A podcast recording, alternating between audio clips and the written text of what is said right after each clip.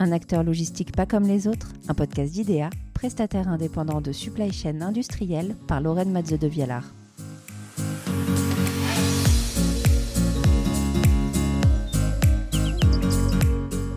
Durabilité, collaboration et performance, des atouts devenus essentiels pour accompagner le développement des entreprises industrielles.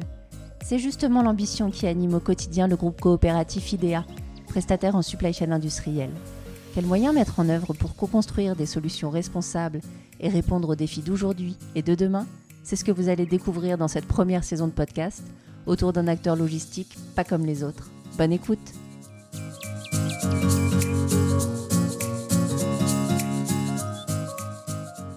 La collaboration au service de l'entrepreneuriat, la responsabilité, l'esprit d'équipe, l'engagement et le respect des personnes.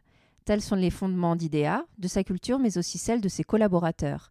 Grâce à eux, l'entreprise n'a cessé de se renouveler au gré des plans stratégiques et collaboratifs établis tous les cinq ans. Retour sur une façon d'entreprendre, pas comme les autres, avec Bruno Hugues de la Rose, son PDG. Bruno, bonjour.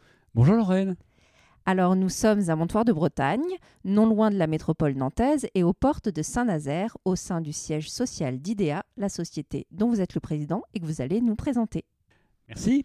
Alors, IDEA, c'est un groupe coopératif qui est né sous forme de, SCOP en 1919, la fraternelle, euh, avec un objectif de clairement euh, assurer, à la suite de la Première Guerre mondiale, euh, une dynamique portuaire. C'est ce qui nous a guidés pendant 80 ans. On gagne du temps. Au bout de 80 ans, on s'est aperçu qu'on avait aussi intérêt à travailler sur l'ensemble du territoire, c'est-à-dire le territoire qui a créé le plus dans le point industriel depuis la Seconde Guerre mondiale. Eh bien, nous avons, nous, eu pour objectif de consolider les emplois industriels. Et on est devenu logisticien industriel. Et le mot est lâché. Donc on a maîtrisé différents métiers d'emballage, de transport, de stockage. Et puis petit à petit, on s'est développé grâce à une politique d'innovation assez avancée. On a travaillé sur le prototypage, tout ce qui était en amont, la conception. On a recruté des ingénieurs et on a défini des produits, alors des produits hard qui sont adaptés. Et puis également tout un dispositif de software, de logiciels qui permettent de faire gagner du temps, de la compétitivité à nos clients. Voilà ce qui est dit aujourd'hui. Particularité, nous sommes un groupe coopératif, et on va en parler dans un instant, une gestion du temps à très long terme, avec une vision dans laquelle nous nous ancrons. Je suis le cinquième PDG d'entreprise avec 25 ans d'ancienneté. C'est pour vous dire qu'on a des racines. Maintenant, comment se donne-t-on des ailes? C'est le sujet suivant. Quelles sont les valeurs qui vous ont guidé justement euh, tout au long de ces décennies? Ben, La première des valeurs, c'est co-entreprendre. Co-entreprendre, c'est quelque chose d'assez unique pour nous. C'était bien sûr, il y a le mot entreprendre, ça tout le monde le comprend bien. Il est plus d'actualité aujourd'hui d'ailleurs qu'il ne le fut il y a une trentaine d'années.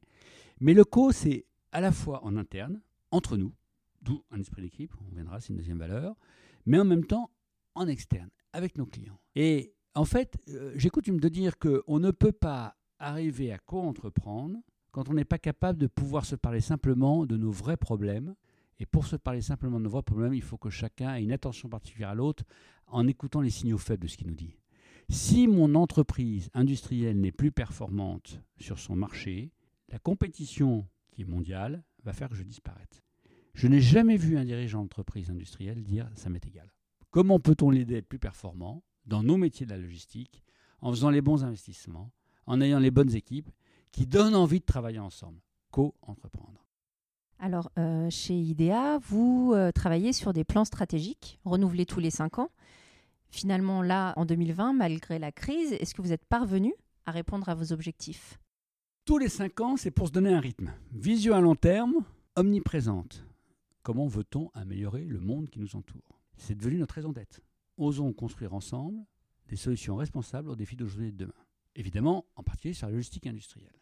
Tous les cinq ans, ça nous permet de dire quoi? Ça nous permet de nous dire, on s'arrête entre nous, l'ensemble des membres du, CODEM, l'ensemble des gens du CODIM, c'est tous les responsables de l'entreprise, 190 aujourd'hui, en disant, qu'est-ce qui fait que demain, je serai différent des autres, je serai meilleur que les autres avec un meilleur impact planétaire pour faire des prestations qui vont donner de la compétitivité à mon client et de la visibilité à mon client? C'est ça notre objectif à nous. Et donc ça veut dire quoi? Ça veut dire qu'on doit s'interroger sur des défis techniques, technologiques, mais également sur des façons de travailler ensemble. Lorsqu'il y a eu la crise du Covid, nous avons eu une occasion en live de vivre un changement majeur d'organisation tout à fait différent de ce qu'on voulait faire. Il a fallu donc qu'on se redimensionne. Mais ça a été aussi l'occasion pour nous d'écouter un certain nombre de petits signaux faibles que j'évoquais tout à l'heure de nos clients qui nous disent bah tiens, votre agilité, euh, c'est un sujet quand même intéressant pour nous. Très bien, qu'est-ce qu'on en fait? En quoi notre agilité vous êtes, vous, client, à être plus performant? C'est ça notre sujet principal. Et évidemment, aujourd'hui, que fait-on pour ça? Ben, On intègre des gens qui sont plus jeunes, évidemment. Je ne dis pas que les vieux sont moins agiles, je suis en train de dire ça pour être plus jeunes, différents, des capacités de logiciels que j'évoquais, et une capacité à intégrer de nouvelles technologies. C'est ça notre sujet. Et puis il y a un autre sujet quand même. C'est que, on l'a dit tout à l'heure sur, les valeurs, on n'est pas capable, nous, de travailler seul. Nous avons vraiment ce sentiment profond que tout seul, on est complètement en danger. Et donc, il faut absolument qu'on arrive à être compris par les autres, c'est pour ça qu'on fait ces plans stratégie, pour leur dire voilà où on veut aller ensemble. Parce que si on ne leur dit pas ça, comment voulez-vous qu'un fournisseur, qu'un client, qu'un collaborateur nous dise ce sur quoi il est prêt à interagir avec nous? Il faut bien qu'ils comprennent clairement ce où on a envie d'aller, ce dont on a envie de parler ensemble, ce qu'on a envie de travailler, là où on a besoin d'investir. Et puis on dit la même chose à nos banques. On a des fonds propres, c'est un groupe solide. Mais si on veut avoir des effets de levier pour investir demain, il faut qu'on puisse avoir ce discours très clair. Et pour avoir ce discours très clair, il faut qu'on soit les premiers à se livrer. Voilà, c'est ça un plan stratégique.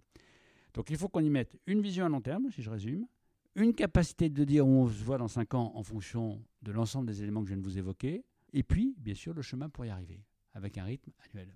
Donc il y a un sujet très important dans la définition et la mise en œuvre de ces plans, c'est l'humain et vos collaborateurs.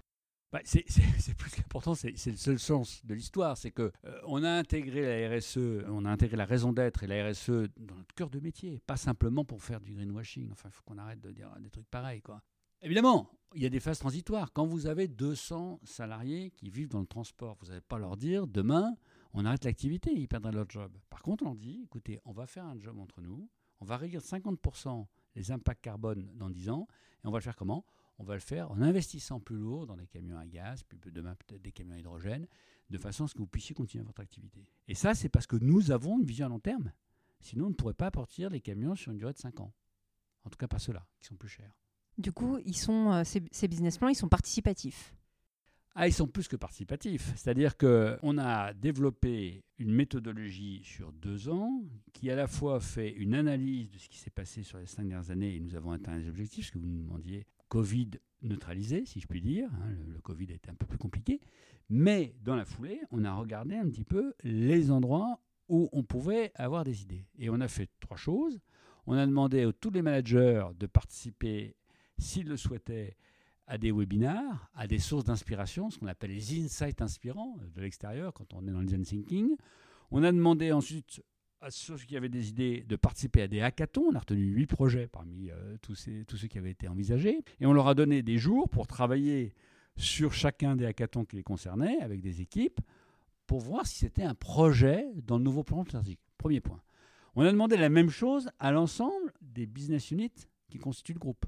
On a huit marchés principaux, enfin sept marchés principaux invités avant l'émergence. On leur a demandé à chacun de dire qu'est-ce qu'ils verraient pour eux dans leur business à 5 ans à long terme et quelles seraient les idées de diversification possibles?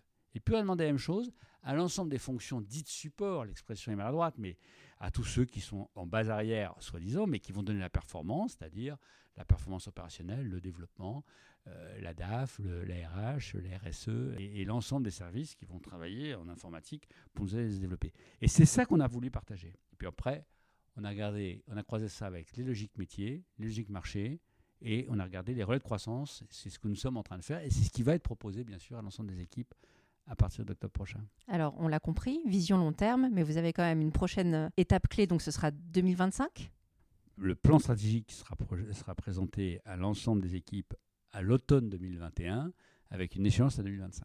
On peut en savoir un peu plus ou il faut qu'on attende? Vous attendiez, vous attendiez parce que je ne peux pas vous dire que c'est participatif et vous avez toutes les réponses. Il y a des sujets qu'on connaît déjà. Mais vous savez, c'est très difficile quand vous demandez à un patron d'une activité qui est surtout impliqué, et c'est le cas chez IDEA, les gens sont plutôt impliqués. C'est très difficile de lui dire, dans ton business, est-ce que c'est encore quelque chose qui a du sens à terme? Et très souvent, il y a deux niveaux de réponse. Il y a oui ou non, généralement c'est oui, hein, parce que les gens ne sont pas très suicidaires.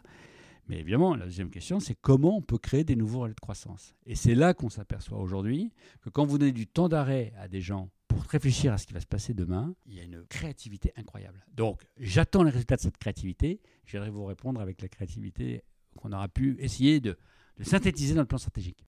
Eh bien, on fera preuve de patience. Merci beaucoup, Bruno. À bientôt. Merci beaucoup, Cécile. Ce podcast vous a été présenté par IDEA en partenariat avec Vox 361.